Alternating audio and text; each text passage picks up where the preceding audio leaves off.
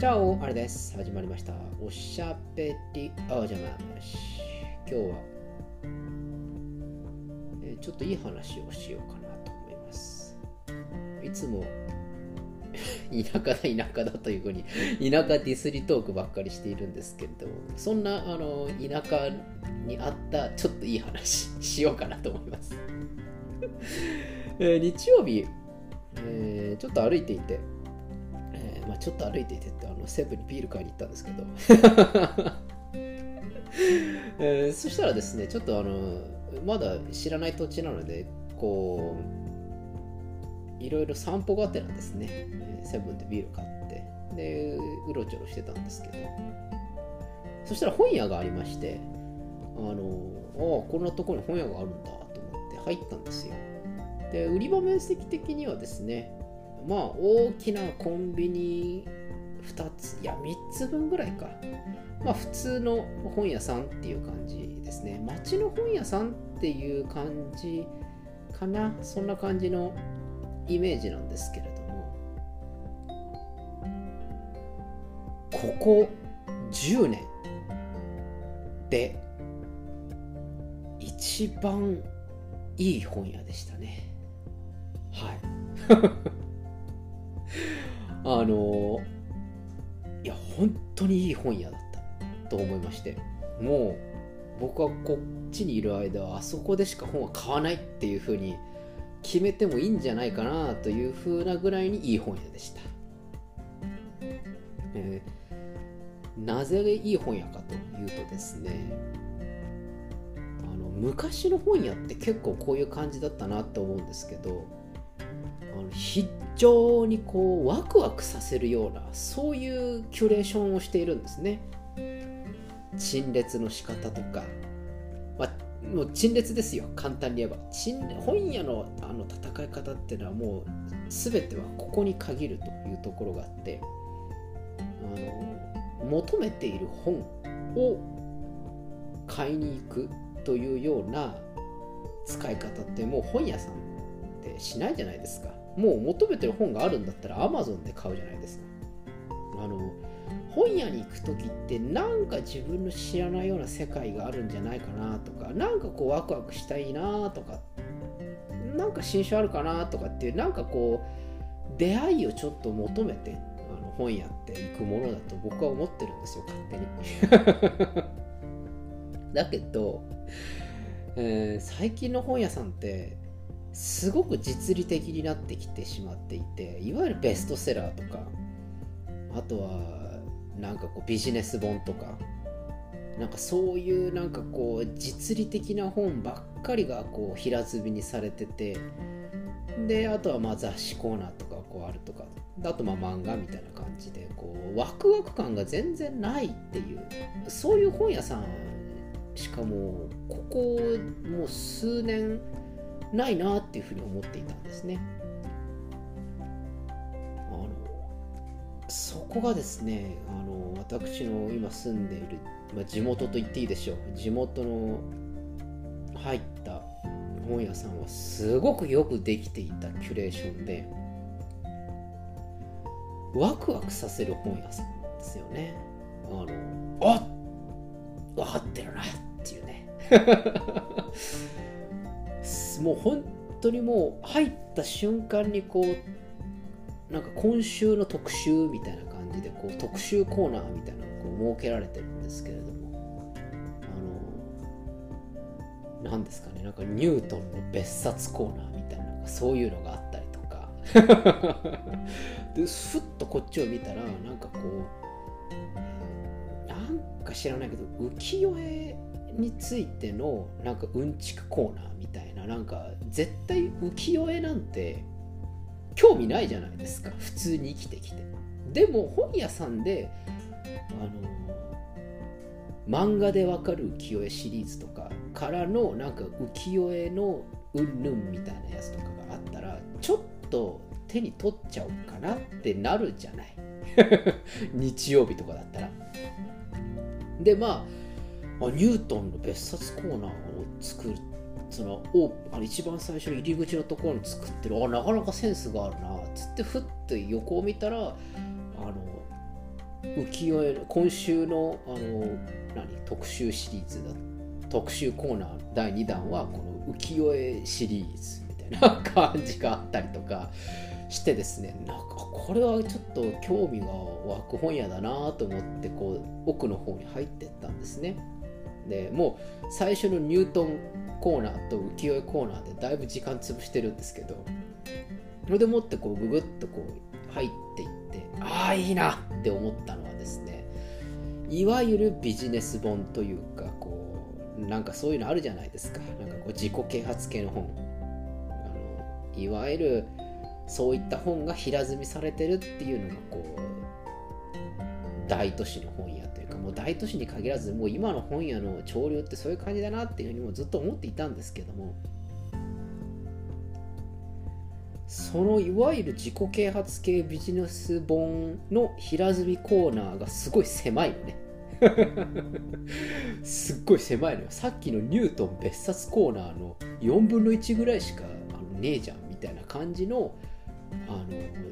もうビジネス系のそういう自己啓発本はうちはもうあのそんなに力入れてませんみたいな。その感じ？あの俺が求めてる本やそういうことなんだよ。ってね。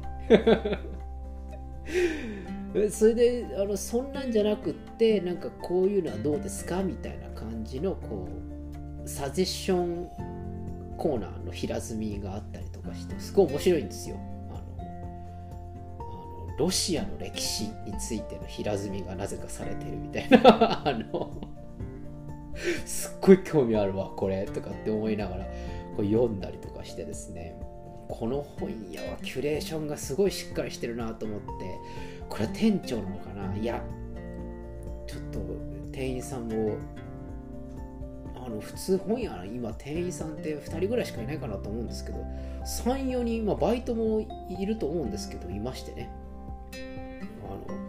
すっごいこうそのなんですかねその本の見せ方っていうんですかキュレーションですよ言ってみれば。もう本屋さんってのも美術館と同じですからどういうふうに見せるかっていうのがもうポイントなわけであって。あの見せ方ですよね。そのキュレーションの仕方がすっごいよくできてるなっていうふうに思ってあいい本屋を見つけたなっていうふうに思いました。本当にここ十数年の中で一番いい本屋だななのでまあ案の定ですねずっとこういろんな本を見ていて。で、えー、絵本コーナーにも行ったんですけどここがまたこの本屋さんはも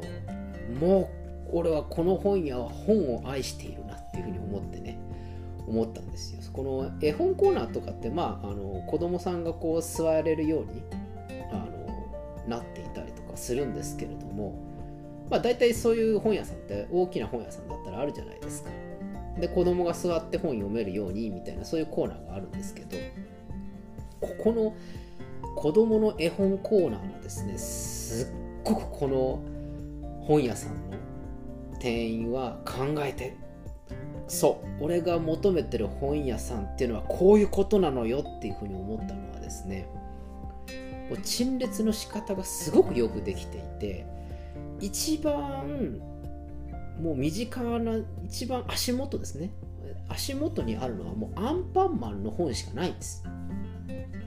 で俺アンパンマンしかないのかと思ってなんだ最初のなんだニュートンコーナーとかのあのキュレーションシステムからいくとなんかいろんなこういろんな絵本があってワクワク子供にさせる感じでいくのかなと思ったんですけどこれはやっぱりかんあのふと思ってだんだん見ているうちに気づいたんですよ。ああなるほどと思ってですね。自分の足元って要するにあの子供の目線なんですよね。で自分のかかとぐらいの目線にある本がほとんどがアンパンマンなんです。で自分の膝下ぐらいにある本がなんかいわゆるあの保育園とか幼稚園とかで読むことができるような絵本。であのノンタンとかそんな感じね。そういうのがあると。で自分の腰ぐらいですね。腰ぐらいになってくるとだんだん、えー、電気とか、えー、漫画でわかる日本の歴史とかあとはファーブルの昆虫記とか出てきて。で自分の胸元とかに出てくる胸元ぐらいとかそれから大人の目線になってくると絵本があるわけですよ。これがもうすっごいよくできてるなと思って。そうだよね。大体今絵本って子供が見るより大人が読むじゃないですか。で大人が絵本を買ってきてそれを子供に読ませるってなったらいわゆるあの絵本作家が書くような絵本っていうのは選ぶのは子供じゃなくて大人なんですよね。そうなったらば目線は子供に合わせるんじゃなくて大人に目線を合わせて陳列させるというのが正しいんですよ。確かに。でそれがこう平積みっていうかこう平積みじゃなくてこう表表紙だけこう8冊ぐらいバーってあるような感じにしておくと。で自分の目線じゃなくって自分大人からするとちょっと見にくいところすごく低めのところにある。絵本っていうのはまさに子供が読みたいもの子供が選びたいものっていうのがあるのが当然なわけですよね。そこにアンパンマンがあったりノンタンがあったり。それから小学校低学年で本屋さんに行きたいなっていう子だったりすると絵本じゃなくってちょっとこう、え、子供版シャーロック・ホームズとかファーブル昆虫記とか日本の歴史漫画版みたいなのが読みたいですよね。本当にその本を読みたい人間買いたい人間のニーズっていうものを分かっている。そういうところをですねその絵本コーナーに感じましてね。素晴らしいって思いまして。あの王様のレストランに出てくる松本幸四郎の役みたいになっちゃいましたけどあの実に素晴らしいと思いまして。でまたこれがさらに素晴らしいなと思ったのがその絵本コーナーの隣が女性誌コーナーなんですよ。これがよくできてるなと思って。ああなるほどと。で子供がここで、ま、あの本を読んでる間にお母さんは隣で普通に女性誌を読めると。そういうコンセプトまでしているのかとこの本屋はと。おい俺はこの本屋の大ファンに今日なった。っていうふうに感じました。あの大体あのその特集コーナーとそれからビジネス自己啓発平積みコーナーと、絵本コーナーこの3つに行けば本屋の立ち位置ってものが分かるし本屋さんのキュレーションのレベルってものも分かるというふうに思っているんです、え特に、えー、今日は一番感じたのは、えー、子供本絵本アンパンマンの本等々を目線でちゃんと分けていると。いうこととそれをちゃんと女性誌の隣に作らせておくとかそういうきめ細かい何て言うのかなあの本屋に行きたいとか本屋に求めているものをちゃんと汲み取ってる人が本屋さんをプロデュースしてくれると嬉しいなっていうふうに思ったので今日は報告しようかなと思いました。あの本当に面白いですね。で、個性豊かですよ。そんなロシアの歴史なんて誰も読まないじゃないですか、普通。で、浮世絵とかも読まないだろうなとか、ですにこう個性がこう 出てるんですね。えー、なので、ちょっとこれは多分本屋さんの趣味というか、その店員さんの趣味があると思うんですけど、あのちょっと艶っぽい感じの、なんていうんですか、同人誌系とか、えー、BL 小説系コーナーがあのかなりあの広く取られてるんですよね。これはこれは多分この本屋さんの店長が誰か分からんけれどもあの趣味が絶対入ってるなっていうのは分かるんですよ。絶対こんなにあの BL コーナーいらねえだろうっていうふうにすごい思ったんですけどあのまあでもここはあのいわゆるその店長さんかなんかの譲れない一線があるんだろうなっていうふうに思いましていや僕はそういうのはある方が僕は好きだからいいよって思いました。その分ちゃんと思う存分いろんなところに本屋さんにワクワクをこうお届けするみたいな感じで本屋にワクワクを求めに来てねっていうようなのがあるから僕は全然いいと思うっていうふうに思っています、えー、BL 好きの、えー、店長なのか知りませんけれども あのすごくワクワクを作ってくれるもう博物館に来たようなそんな本屋さんを、えー、引っ越してきた先で見つけたので、えー、とってもいい出来事第1弾ですね。えー、早速そこの本屋で7000円ほど本を買ってしまったんですけれど。えー、その本は読んだらぜひで紹介していきたいなと思います、えー、皆さんもぜひ、えー、素敵な本屋さんなかなか今ないので、えー、見つけてきたら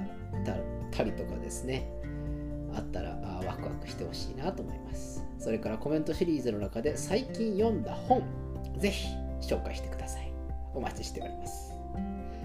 では、えー、今日はこの辺でお開き。おやすみなさいか。おはようございます。また明日お会いしましょう。アディオス。